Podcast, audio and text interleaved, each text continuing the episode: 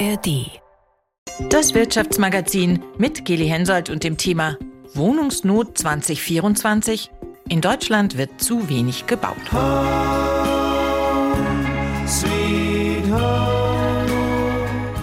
Jede und jeder kennt vermutlich jemand, der oder die eine Wohnung sucht. Die Freunde, die ein zweites Kind bekommen haben und dringend mehr Platz brauchen. Die Tochter der Nachbarin, die zum Studieren in eine andere Stadt zieht und kein WG-Zimmer findet. Die Familie aus der Kita, die eigentlich ein Haus bauen wollte, jetzt aber doch lieber in der Mietwohnung bleibt, weil die Kosten für den Neubau exorbitant gestiegen sind. Der Traum vom Eigenheim unerreichbar für viele im Moment.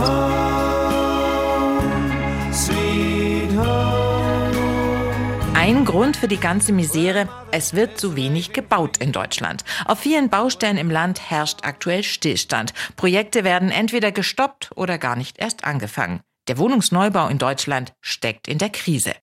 Dabei war es eigentlich das Ziel der Politik, jedes Jahr 400.000 neue Wohnungen zu schaffen. Das klappt aber nicht. Letztes Jahr wurden etwa 270.000 fertig und für dieses Jahr rechnet das Baugewerbe damit, dass 235.000 Wohnungen neu entstehen. Und das ist einfach zu wenig, um den Bedarf zu decken. Das alles treibt auch die Mietpreise. Vor allem in Großstädten kostet der Quadratmeter nach einer aktuellen Studie der Online-Plattform ImmoScout häufig mehr als 20 Euro. Viele sagen, die Politik muss dringend gegensteuern. Was an welchen Stellen passieren kann und muss und wo schon was passiert ist, das ist eines der Themen in Geldmarkt Meinung. Die Stimmung am Bau ist so schlecht wie nie. Weil ihnen die Kosten davonlaufen, legen Unternehmen Neubaupläne immer wieder auf Eis. So hat das Energieunternehmen NBW in Stuttgart ein Wohnbauprojekt vorerst gestoppt, eben wegen gestiegener Baukosten und Zinsen. Und der Immobilienkonzern Vonovia hat aus den gleichen Gründen letztes Jahr sogar alle Neubauprojekte auf Eis gelegt. Und bei einem der größten Wohnbauprojekte in Kassel ist gerade die Finanzierung zusammengebrochen, sodass das Projekt jetzt auf der Kippe steht. Nur ein paar Beispiele von vielen. Und nicht nur Investoren, sondern auch immer mehr Privatleute sagen, neu bauen können wir uns nicht leisten. Manche geben deshalb bereits gekaufte Bauplätze zurück, andere kaufen gar nicht erst. Die Stadt Eppingen im Landkreis Heilbronn zum Beispiel bleibt in einem Neubaugebiet momentan auf mehr als der Hälfte ihrer Bauplätze sitzen. Von 25 sind erst elf verkauft. Dabei gibt es eigentlich genug Leute, die da gerne bauen würden, meint Peter Thalmann, der Baubürgermeister der Gemeinde. Also die Situation ist die, dass das Interesse der Bauherren für die Einzelhausbauplätze oder Doppelhaushälften äh, sehr groß ist die Bauherren aber zunehmend an den Finanzierungen scheitern. Mehr als die Hälfte der Bauherren bekundet Interesse und äh, bekommen dann aber die Finanzierung nicht. Was das konkret bedeutet, lässt sich leicht durchrechnen, meint Thalmann. Sie bauen ein Einfamilienhaus inklusive Bauplatz für 750.000 Euro und müssen letztendlich 30, 40 Prozent Eigenkapital bringen dann ist die Situation eben die, dass sie noch rund 450.000 Euro finanzieren müssen. Jetzt haben wir ja im Moment so eine Zinsstelle etwas. Es ging ja minimal zurück, aber finanzieren Sie das mal mit 4 oder 5 Prozent, 500.000 Euro. dann sind Sie bei 2.000 Euro Kapitaldienst monatlich und das ist einfach viel zu viel. Erzählt Peter Thalmann, Baubürgermeister in Eppingen. Das, was in seiner Gemeinde gerade passiert, können vermutlich einige andere Bürgermeister, Baubürgermeister überall in Deutschland bestätigen. Für viele Privat Privatleute ist Bauen gerade einfach zu teuer.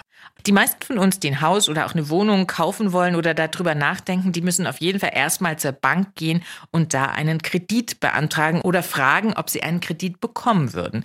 Die Sparkassen im Land, die finanzieren etwa jede dritte private Immobilie. Peter Schneider, der Präsident des baden-württembergischen Sparkassenverbands, hat deshalb einen guten Einblick in die aktuelle Situation. Herr Schneider, was erleben Sie denn gerade bei potenziellen Käuferinnen und Käufern? Wir haben nur noch halb so viel an Kreditfinanzierungen, wie wir sie in guten Zeiten hatten und wie wir sie bräuchten.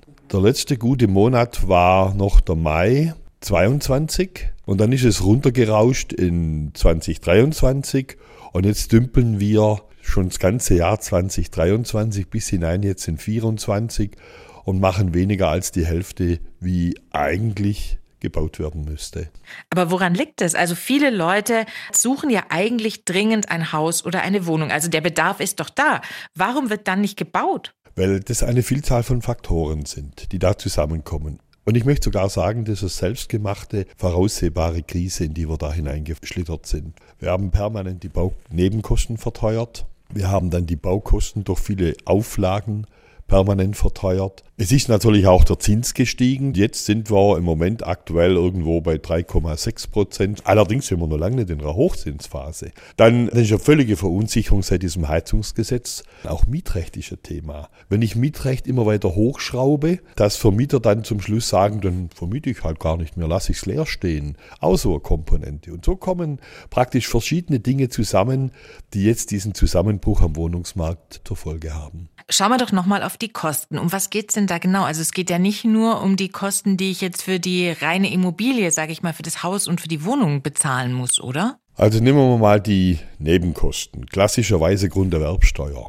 Die war früher bei 3, 3,5 Prozent, jetzt liegt sie bei uns bei 5 Prozent, manche Bundesländer bis 6,5 Prozent. Dann müssen Sie den Notar bezahlen für den Vertrag ob jetzt diese Wohnung 300.000 oder 600.000 kostet, der hat das gleiche Geschäft, aber es verdoppelt sich dann in der Rechnung so in etwa.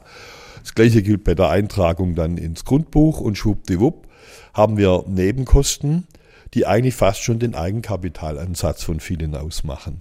Also viele unserer Kundinnen und Kunden sagen, ich brauche mir gar keine Gedanken mehr machen, weil mir fällt schon das Eigenkapital in der Dimension. Wir gehen immer so vom Eigenkapitalansatz von 10 bis 20 Prozent Minimum aus. Und diese Nebenkosten fressen Ihnen gleich mal von vorne weg schon annähernd 10 Prozent weg. Die Politik will ja dafür sorgen, dass mehr Wohnungen gebaut werden.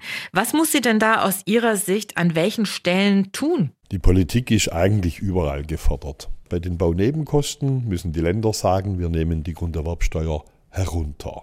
Dann bei der finanziellen Erleichterung der Schuldzinsen muss der Finanzminister sagen, wir gehen runter. Dann verliert er zwar Geld, aber er verliert jetzt mehr Geld, wenn die Konjunktur unten bleibt. Und was, wenn die Politik da jetzt zu zögerlich ist? Wenn wir so jetzt weitermachen und rumdümpeln, dann werden die Kapazitäten der Bauwirtschaft abgebaut. Das heißt, da würden sich viele Bauhandwerker und Mitarbeitende von Bauunternehmen wegorientieren und dann haben wir nicht mehr die Kapazitäten. Also ich warne sehr davor und sage, Leute, ihr dürft es nicht verkennen. Wir müssen jetzt schnell etwas tun. Und was sagen Sie den Leuten, die gerne ein Haus oder eine Wohnung kaufen wollen? Also was sollen die machen? Sollen die diesen Traum lieber ad acta legen oder sagen Sie, da gibt es schon noch eine Chance, wie auch immer, wo auch immer? Die Preise lassen nach. Wir kommen wieder in eine interessante Situation des Kaufs. Nicht sagen, oh, das ist ja so teuer, das gucke ich mir gar nicht mehr an, das wäre ein Fehler, sondern dranbleiben am Thema. Gucken, mit der Bank reden, wie sieht die Finanzierung aus, die hat auch etwas nachgegeben im Moment. Und die Politik muss etwas tun und sie wird auch etwas tun, weil sie doch die Misere sieht. Also dranbleiben am Thema und dann zuschlagen, wenn die entsprechenden Impulse kommen. Der Rat von Peter Schneider, Präsident des Baden-Württembergischen Sparkassenverbands. Er ist sicher, der Traum vom Eigenheim muss kein Traum bleiben, auch wenn es für manche gerade danach aussieht.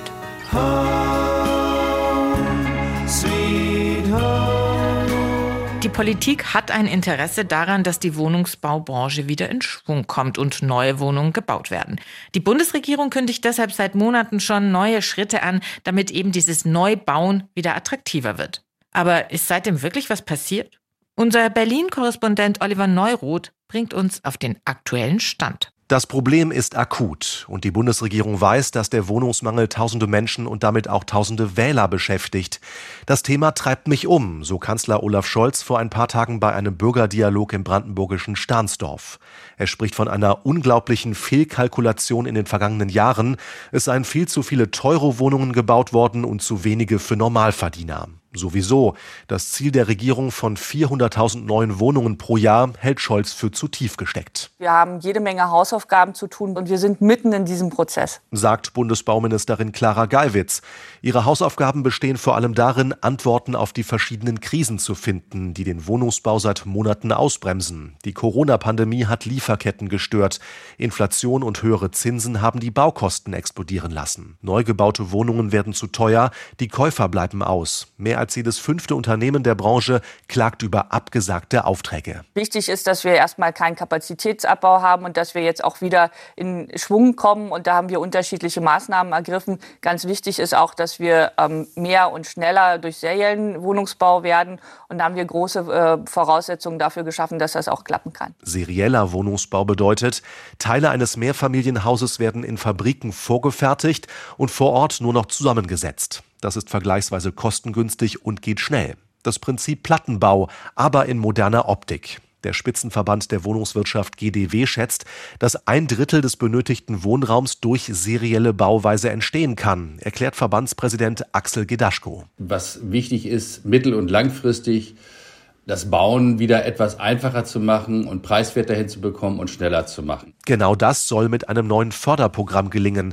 Der Haushaltsausschuss des Bundestages hat dem Bauministerium im Januar eine Milliarde Euro zusätzlich genehmigt. Investoren sollen vergünstigte Kredite bekommen, wenn sie klimafreundliche Mietwohnungen bauen, und zwar solche im unteren und mittleren Preissegment, wie es aus dem Ministerium heißt. Das ist absolut die richtige Richtung, findet GDW-Präsident Gedaschko. Er rechnet vor, dass damit rund 17.000 zusätzliche Wohnungen entstehen könnten, und zwar für eine Zielgruppe, die sich bisher kaum eine Neubauwohnung leisten konnte.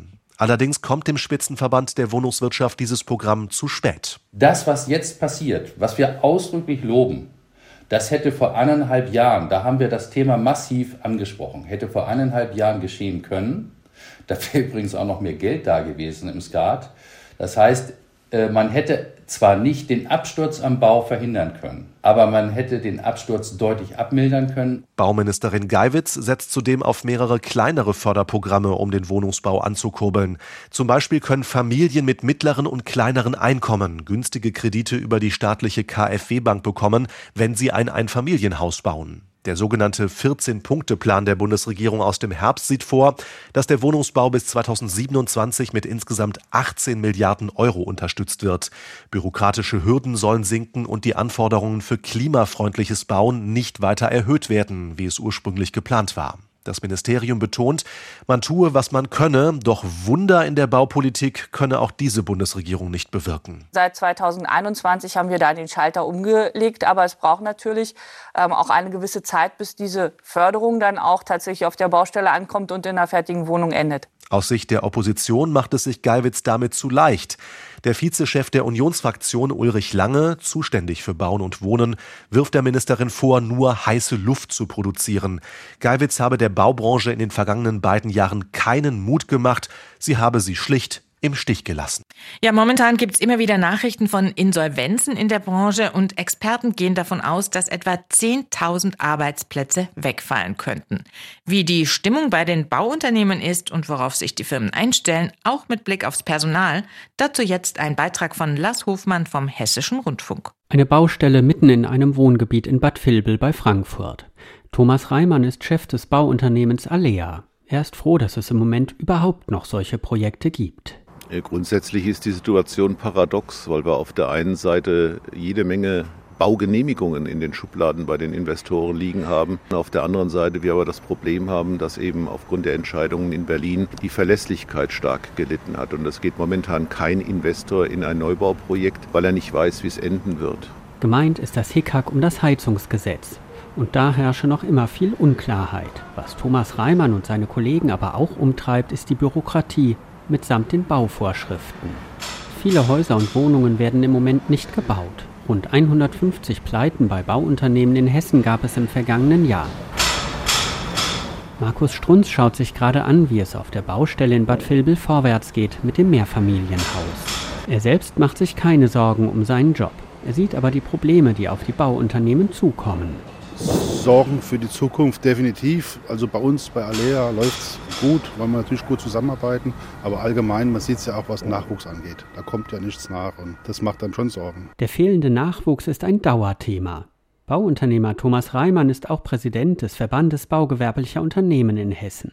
Von der Idee bis zur Fertigstellung eines Mehrfamilienhauses dauere es insgesamt sechs Jahre. Da brauchen Sie Sicherheit. Diese Sicherheit haben wir nicht. Damit haben wir das Problem, dass zu wenig im Wohnungsbau momentan passiert.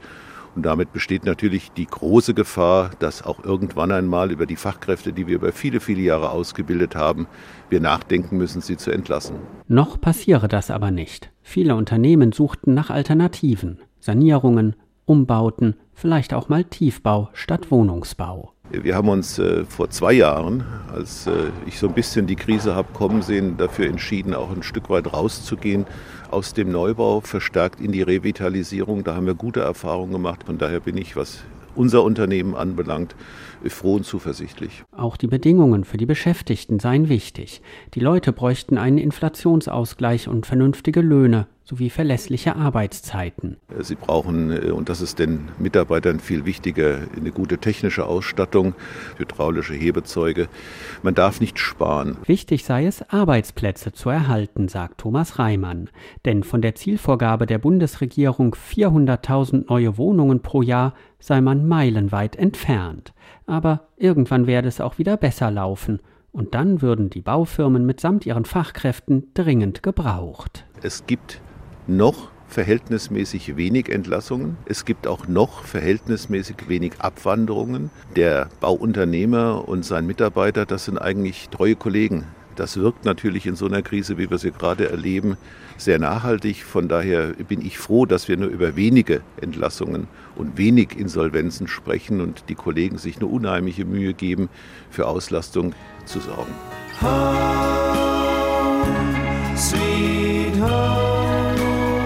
Wenn man auf die Statistik schaut, dann leben etwa 40 Prozent der Haushalte in Deutschland in den eigenen vier Wänden und fast 60 Prozent wohnen zur Miete. Und natürlich bekommen auch Mieterinnen und Mieter die Krise beim Wohnungsneubau zu spüren. Mieten werden teurer, weil es weniger Angebote auf dem Markt gibt. Und natürlich gibt es auch weniger Mietwohnungen, wenn die Leute nicht irgendwann von der Mietwohnung doch ins Eigenheim ziehen können, weil sie sich eben das im Moment nicht leisten können. Für Durchschnittsverdiener ist die Luft dünn auf dem Mietwohnungsmarkt. Das zeigt auch unser Beispiel. Leon, er ist 30 Jahre alt, lebt in Freiburg in einer WG und sucht mit seiner Freundin seit gut einem Jahr eine gemeinsame Wohnung. Unsere Reporterin Stefanie Geisler hat ihn getroffen. Eine schöne Altbauwohnung in Freiburgs Gutverdienerviertel Viere. Leon, der eigentlich anders heißt, aber gerne anonym bleiben möchte, sitzt in der Küche. Vor sich auf dem alten Holztisch steht eine Tasse Kaffee. Hier lässt es sich gut leben und eigentlich wäre die Lage der Wohnung perfekt. Auch der Preis ist in Ordnung. Der Haken, das hier ist Leons WG. Und aus der will der 30-Jährige raus, um mit seiner Freundin zusammenzuziehen. Das wäre der nächste Lebensschritt. Seit einem Jahr sind die beiden auf Wohnungssuche, bislang erfolglos. Ich habe eigentlich keine hohen Ansprüche. Ich hätte einfach gern mindestens ein Schlafzimmer und noch ein Zimmer, was nicht Schlafzimmer ist. nicht so wie jetzt in der WG, wo man sein ganzes Leben in einem Zimmer verbringt. Und ob das dann jetzt einen Balkon hat oder nicht, ist mir eigentlich Schnutzpiepe. Hauptsache die Wohnung funktioniert und ich zahle faire Miete und brauche nicht zu lange in die Stadt. Das ist für mich eine Traumwohnung hier in Freiburg. Doch das, was Leon hier als Traumwohnung bezeichnet, ist schwierig zu finden in einer heiß begehrten Stadt wie Freiburg. Die erste Hürde, es werden kaum Wohnungen angeboten. Auch egal, wo man sich anmeldet. Also wir hatten jetzt einen Premium-Account bei Immobilien Scout, dann hatten wir Badische Zeitung, Ziehpresse, überall reingestellt, auf allen Plattformen irgendwie acht Stück, acht Apps. Wenn was gibt, dann ist es halt über 50 Prozent von deinem Einkommen. So, muss mindestens zahlen. Und damit ist das zweite leidige Schlagwort gefallen, der Preis. Leon hat ein Bachelorstudium abgeschlossen. Er hat eine Stelle im Einzelhandel in der Freiburger Innenstadt. Seine Freundin Julia ist Psychologin in Ausbildung. Die beiden verdienen also ziemlich durchschnittlich für deutsche Verhältnisse und dennoch zu wenig. Die Mieten für so eine zwei bis drei Zimmerwohnung sind ja inzwischen 1300, 1400 Euro. Das kannst du dir halt als normal verdienender Mensch irgendwie einfach nicht mehr leisten. Beziehungsweise könntest du schon, du musst dann halt alles zurückschrauben. Ne? Am öffentlichen Leben teilnehmen quasi wird schwieriger. Für mehr als 100 Angebote haben sich Leon und Julia bisher beworben. Besichtigen durften sie gerade mal acht Wohnungen.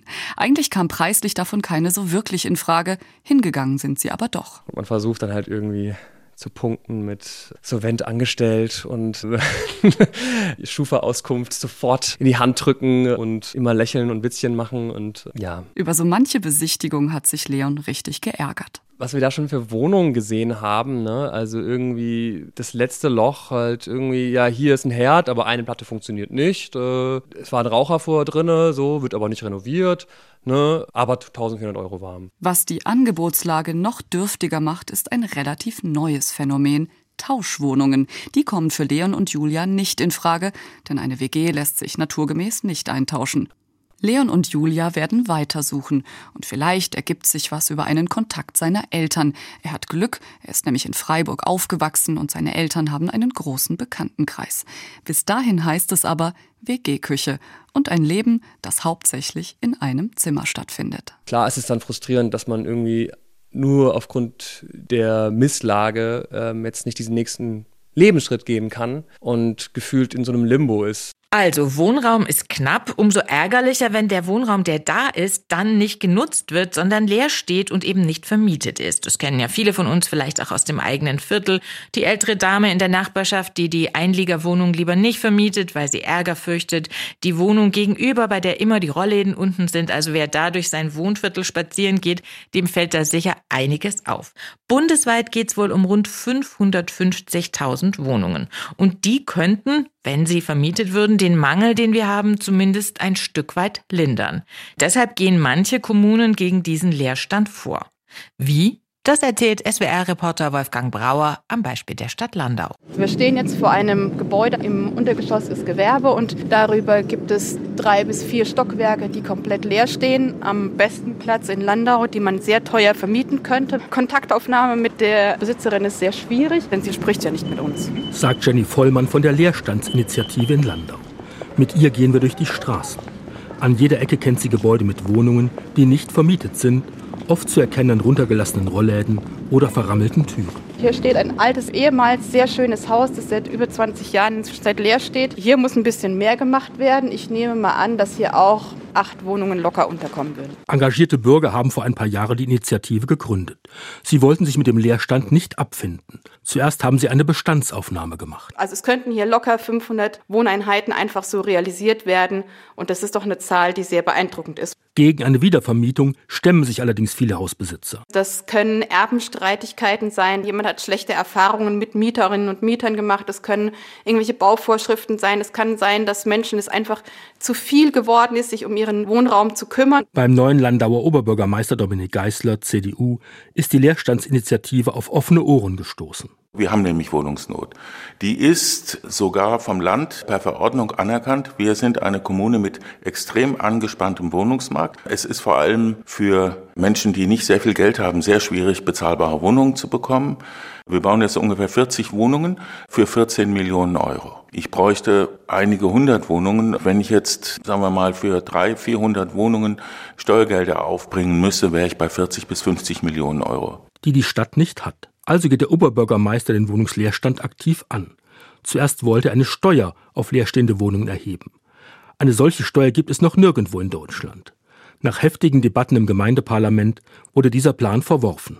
Vermögende Menschen, die aufs Geld nicht angewiesen sind, die zahlen einfach die Steuer und lassen das Ding dann trotzdem leer stehen. Stattdessen gilt in Landau seit dem 1. Januar eine sogenannte Zweckentfremdungssatzung. Die es uns ermöglicht, Leerstand zu genehmigen oder nicht zu genehmigen. Und das Ziel ist, halt nicht zu genehmigen, sondern nur in Notfällen, wenn Härten vorliegen. Und dann können wir anordnen, dass dieser Leerstand eben wieder seinem Zweck zugeführt wird.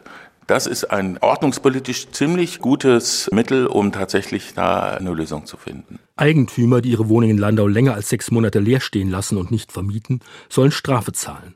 Bis zu 50.000 Euro. Das kritisiert der Haus- und Grundbesitzerverein. Er sieht die Rechte der Hausbesitzer eingeschränkt. Als erster Schritt wurde zusammen mit dem Grundsteuerbescheid Anfang des Jahres ein Fragebogen an die über 20.000 Wohnungsinhaber in Landau verschickt. Wir haben weit über 5.000 Rückmeldungen und jetzt schon über 140 gemeldete Leerstände schon angezeigt bekommen. Der Oberbürgermeister will auf diese Wohnungsinhaber zugehen und verspricht auch finanzielle Hilfen, um Gebäude wieder für Mieter herzurichten. Auch die Leerstandsinitiative in Landau ist aktiv. Sie hilft dabei, Wohnungen erst einmal probeweise auf Zeit zu vermieten, in der Hoffnung, dass die Hausbesitzer auf den Geschmack kommen und dauerhaft Mieter nehmen. Und das haben wir in einem Haus getestet und dort wohnen aktuell fünf Personen, die sonst keinen Wohnraum gefunden hätten. Und so soll auch Bewusstsein geschaffen werden, dass leerstehende Wohnungen vermietet werden müssen.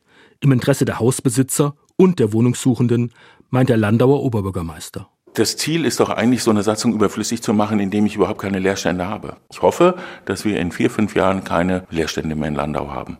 Keine leerstehenden Häuser und Wohnungen mehr haben, das ist natürlich eine Möglichkeit, gegen den Wohnungsmangel anzugehen und auch gegen die steigenden Mietpreise.